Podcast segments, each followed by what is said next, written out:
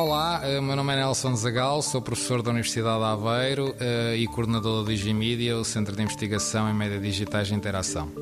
O Flavor Game nasce da ideia de termos uma necessidade de apresentar às crianças um conjunto de comidas novas ao longo do seu crescimento. Elas vão se deparando com a novidade e a tendência é de se focar naquilo que já conhecem, ou seja, preferem uh, comer comida que conhecem, que sabem que gostam, que sabem que lhes dá prazer, uh, em vez de experimentar comida diferente. Uh, isto tem um termo denominado neofobia, em que as pessoas acabam por evitar aproximar-se daquilo que desconhecem porque tendem a pensar que poderá não ser bom para elas.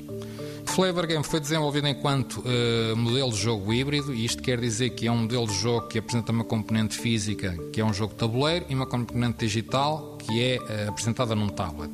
Obviamente que ao atacar esta questão da neofobia, uh, trouxemos uma terceira componente para cima da mesa, que foi a comida e isso fez com que o design de jogo ganhasse bastantes complexidades adicionais, que nos obrigasse a refletir como é que nós colocamos todos estes elementos no, no, mesmo universo de jogo e os tornamos para as pessoas naturais na sua relação com, com, com a experiência.